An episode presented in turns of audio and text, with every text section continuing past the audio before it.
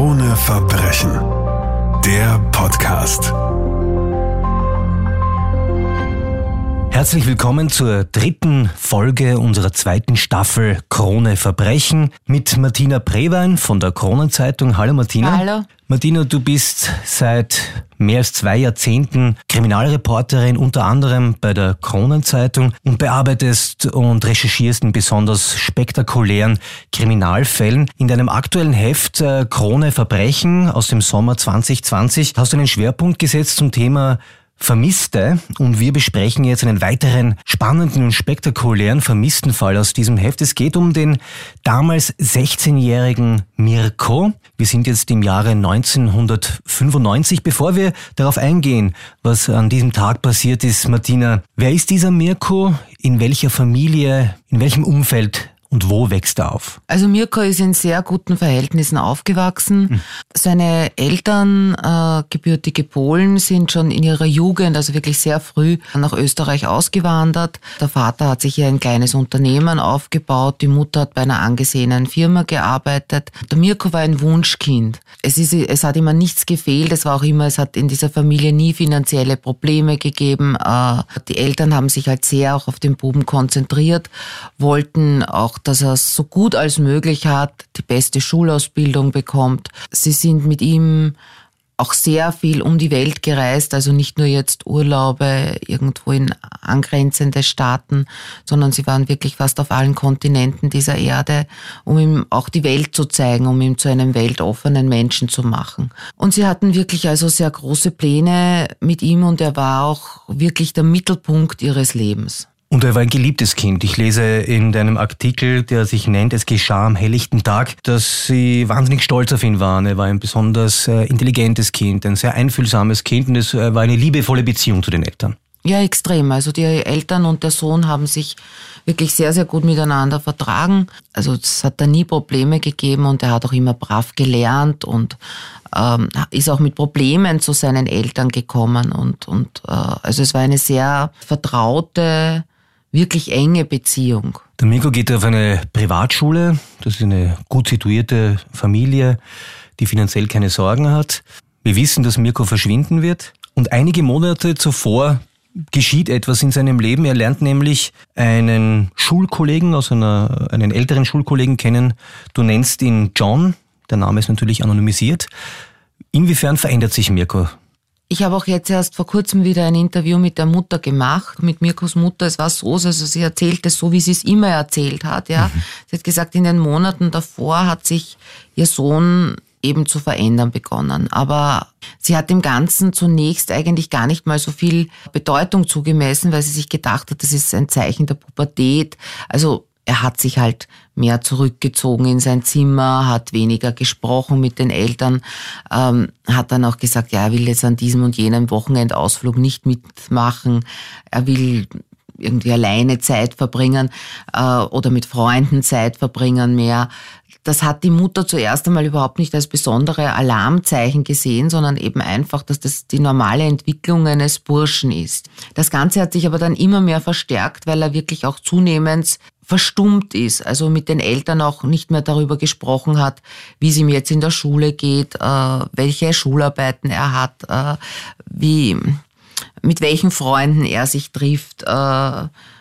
Er hat einfach überhaupt oder für welche Filme er sich interessiert. Er hat einfach plötzlich nicht mehr über sich gesprochen. Wenn er nach Hause gekommen ist, ist er halt in sein Zimmer gegangen, hat dann manchmal sogar alleine dort gegessen, also hat dann oft nicht einmal mit den Eltern zu Abend gegessen. Und am Wochenende war er dann meistens bei diesem neuen Freund, den wir in der Geschichte eben John nennen, und bei dessen Familie. Und die Mutter hat dann schon fast das Gefühl gehabt, und der Vater auch, dass er irgendwie diese Familie irgendwie als seine schon sieht und die eigene abgestoßen hat ein wenig von sich, ja, weil er hat dann an Sonntagen zum Beispiel gesagt, wenn die Mutter gekocht hat, er sagt er, nein, nein, ich bin dort eingeladen zum Essen und ich fahre jetzt dorthin. Also eigentlich ein Verhalten, das man bei einem 16, bald 17-jährigen Buben eigentlich nicht als besonders absonderlich betrachten würde. In diesem Fall ist es vielleicht aber doch auffallend, dass es immer im Zusammenhang mit diesem Freund, mit diesem John steht. Was weiß man über diesen John? Also der John ähm, ist der Sohn eines Diplomaten Die hatten eine tolle Villa. Ja, er ist da halt mit äh, vielen Menschen aus einem bestimmten Land zusammengekommen. Das Land, das wir jetzt nicht äh, nennen wollen, um auch hier äh, Anonymität gewährleisten zu können. Ja. Gehen wir jetzt zu diesem Tag, an dem das Unheil für diese Familie begonnen hat. Es ist der 14. März 1995, der Tag, an dem äh, Mirko verschwunden ist. Martina, die Chronologie der Ereignisse. Ja, es war halt äh, so ein Abend wieder, an dem der Mirko wenig mit seinen Eltern gesprochen hat. Er hat aber mit ihnen zu Abend gegessen, ist dann nach dem Abendessen sofort in sein Zimmer verschwunden, hat dann aber gegen seine Gewohnheit, das ist der Mutter sogar schon seltsam vorgekommen, hat er die Türe zu seinem Zimmer das war direkt ins Wohnzimmer, hat einen Spaltbreit offen gelassen. Gleich in der Nähe von dieser Türe ist das Telefon gestanden, das Festnetztelefon. Und die Mutter hat sich schon gedacht, ich weiß nicht, wartet der auf einen Anruf. Und es kam dann tatsächlich ein Anruf von diesem John, ja, also er wollte den Mirko sprechen. Sie hat ihn dann gerufen, er war dann auch gleich da, hat dann dieses Telefon mitgenommen in sein Zimmer. Das hatte so eine lange Schnur, ja, also er konnte das gut mitnehmen, hat die Türe zugemacht und die Mutter hat dann in irgendeiner Art Vorahnung vielleicht sogar, wollte sie mithören, was die beiden miteinander sprechen mhm. und hat versucht, irgendwie an der Tür zu lauschen. Allerdings hat sie nur Flüstern gehört, also sie konnte nicht verstehen, was die beiden Burschen miteinander geredet haben. Und was ist danach passiert? Also wie Ermittlungen später ergeben haben, äh, musste Mirko dann an diesem Abend noch auf seinem Computer, den er in seinem Zimmer hatte, hat er begonnen, einen Abschiedsbrief zu schreiben. Mhm.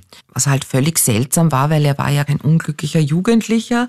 Er hat dann einfach auch eine kurze Verabschiedung noch an seine Eltern geschrieben. Er hat auch keine wirkliche Erklärung abgegeben, warum er jetzt aus dem Leben treten will. Ja, äh, er hat dann noch geschrieben: Ich hatte wunderbar ein wunderbares Leben als einziger Sohn gut situierter Eltern. Ich danke Ihnen dafür, aber nun ist es an der Zeit zu gehen. Er hat dann nur ein paar Zeilen eben geschrieben und äh, am nächsten Morgen ist er dann ganz normal in die Schule gegangen. Mhm. Und da hat er dann diesen Abschiedsbrief sozusagen komplettiert, weitergeschrieben genau. und unter anderem eine Zeichnung dazu gegeben. Was ist darauf zu sehen? Also er hat diesen Abschiedsbrief hat er sich auf einer Diskette äh, gespeichert mhm. gehabt und hat ihn dann dort im, in der Schule wieder in einen Computer gegeben, diese Diskette, um diesen Abschiedsbrief weiterzuschreiben, hat ihn dann ausgedruckt, hat dann noch eine Zeichnung gemacht, also da ist so ein Strichmännchen, da ist die Reichsbrücke gezeichnet, mhm. unten die Donau. Das heißt, er würde jetzt eben von dieser Reichsbrücke springen. Wir haben nun den 15. März 1995 und Mirko kommt nicht mehr nach Hause. Dieses, dieser Abschiedsbrief wurde ja sehr schnell gefunden, ja. also gleichzeitig mit dieser Skizze und es wurde natürlich von der Schule sofort alles eingeleitet. Wurde sofort die Polizei alarmiert, die Eltern wurden alarmiert. Es konnte sich auch in der Schule niemand vorstellen, dass sich der Bursch das Leben genommen hat, ja, weil er war ein guter Schüler, er hat nie traurig gewirkt. Die Klassenkollegen und so, also haben alle gesagt, sie können sich das nicht vorstellen, ja. Es war auch so, dass er hätte ja dann am helllichten Tag von der Reichsbrücke springen müssen, also wo ja wirklich viel dort los ist äh, und wo ihn hundertprozentig jemand gesehen hätte. Also es wurden dann sofort die Donau, die wurde durchforstet, ja, also es wurde alles angesehen. Es war auch keine Leiche da, es wurde ja auch niemals eine Leiche irgendwo angeschwemmt. Was diesen Fall so besonders interessant macht, ist, dass es so überhaupt kein Motiv gibt äh, für einen jungen Menschen, sich von seiner Familie zu entfernen oder einen neuen Lebensweg einzuschlagen oder möglicherweise dann doch sein Leben zu beenden. Äh, es gab keine Indizien dafür, dass es diesem Buben schlecht gegangen ist. Was vermutet man, was wirklich passiert ist? Also es ist so, es ist dann in, in Nacherhebungen ist schon irgendwie rausgekommen, mhm. ähm, dass der Mirko zwar zufrieden war mit seinem Leben, er hatte aber zu verschiedenen Freunden auch schon gesagt, ja, eigentlich mag er gar nicht studieren. Also die Eltern haben ja vorgesehen gehabt für ihn, dass er natürlich nach der Matura unbedingt studieren soll. Er sollte halt wirklich etwas werden. Mhm. Das war, das war so der große Wunsch der Eltern. Und er hat auch gelernt und er hat das alles getan, aber er hat im Vorfeld eben doch zu Freunden gesprochen darüber, dass ihm das alles eigentlich irrsinnig auf die Nerven geht und dass er am liebsten einen Handwerksberuf erlernen mhm. würde. Er aber mit seinen Eltern gar nicht darüber reden kann, weil das vollkommen unmöglich wäre. Ja, also die hätten das niemals erlaubt, also dass er von der Schule abgeht. Er war ja auch sehr intelligent, er hatte auch wirklich gute Noten, aber er, sie hätten das auch nicht erlaubt. Und eh, sein Traum war eigentlich, wie sich dann später herausgestellt hat, eben wirklich durch lange Umfelderhebungen, dass er am liebsten eine Lehre gemacht hätte mhm. und dann eigentlich schon bald auf eigenen Füßen gerne gestanden wäre. Und sozusagen ein eigenes Leben wirklich begonnen hätte, was natürlich, wenn man eine Lehre macht, früher möglich ist, als wenn man in die Schule geht und noch studiert und dann wahrscheinlich auch noch bei den Eltern daheim wohnt. Sind natürlich nur Mutmaßungen, äh, was mit Mirko jetzt ist und was seine Beweggründe waren damals, aber möglicherweise, wie du gerade sagst, dürfte die Erwartungshaltung, der Druck von Seiten der Eltern und von Seiten seines Umfelds einfach zu groß gewesen sein und er konnte damit offenbar nicht mehr umgehen. Wie ist der Status quo? Das ist jetzt doch schon einige Jahrzehnte mittlerweile her. Was glaubt man, was mit Mirko passiert ist, was aus ihm wurde. Ist die Theorie, dass er Selbstmord begangen hat, immer noch, ähm, wird die immer noch vertreten oder glaubt man, dass er einfach wirklich woanders ein anderes Leben führt? Wo stehen wir derzeit? Von Behördenseite geht man eigentlich wirklich davon aus, dass er damals das Land verlassen hat, mhm. also dass diese Flucht oder dieses Absetzen wirklich penibelst geplant war, dass er wahrscheinlich sogar schon wirklich im Vorfeld, lange im Vorfeld die Papiere dazu hatte. Er hatte ja auch seine eigenen Papiere zu Hause lassen. Mhm. Also er hat ja keinen Pass mitgehabt, gar nichts. Er hatte kein Geld mit, ja, gerade ein bisschen Geld, äh, damit er sich in der Schule etwas kaufen kann oder so, ja. Dass er, dass ihm da wirklich irgendjemand geholfen haben muss, auch relativ schnell dann über die Grenze zu kommen, eben woanders ein neues Leben zu beginnen. Also vielleicht auch durch Verbindungen, die Menschen irgendwo anders gehabt haben. Man weiß ja auch nicht, welche Freunde er dann noch kennengelernt hat äh, durch diesen einen Freund. Also das hat sich alles in Diplomatenkreisen abgespielt. Mhm. Da gab es natürlich Menschen sicherlich auch in dem Umfeld, also dieses John, also man muss ja jetzt nicht unbedingt sagen, dass John und seine Familie wirklich tatsächlich damit zu tun haben, mhm. sondern vielleicht auch irgendwie wer aus dem Umfeld, der ihm vielleicht wirklich ermöglicht hat, dann in diesem Land, aus diesem, dem diese Leute waren, also dass er dort irgendwo unterkommt, dort irgendwo arbeiten kann, in einem Beruf, der ihm gefällt. Er konnte ja viele Sprachen. Das darf man auch nicht vergessen. Also er hat sicherlich nicht schwer gehabt, da irgendwo anders neu zu starten, ja. Also er hätte sich da schon durchschlagen können mhm. mit einiger Hilfe. Also die Vermutung ist, um das noch einmal zusammenzufassen, dass er eine falsche Fährte gelegt hat mit dem Sprung von der Reichsbrücke und ähm, dass Mirko mittlerweile 43 Jahre alt irgendwo auf dieser Welt lebt sich einfach nicht bei seinen Eltern, bei seiner Mutter meldet. Um solche vermissten Fälle kümmert sich unter anderem neben der Polizei logischerweise auch ein Verein namens Österreich findet euch und der ist auch mit diesem Fall befasst, unter anderem auch mit den zwei Fällen, die wir in den vorhergehenden Folgen besprochen haben, der Fall Jenny und der Fall Gloria. Inwiefern kann dieser Verein der Mutter von Mirko helfen? Dieser Verein wurde gegründet vom Christian Mader. Der war lange Zeit äh, im ehemaligen Sicherheitsbüro der Leiter der Vermisstenabteilung, wurde dann später in eine andere Abteilung im Bundeskriminalamt versetzt.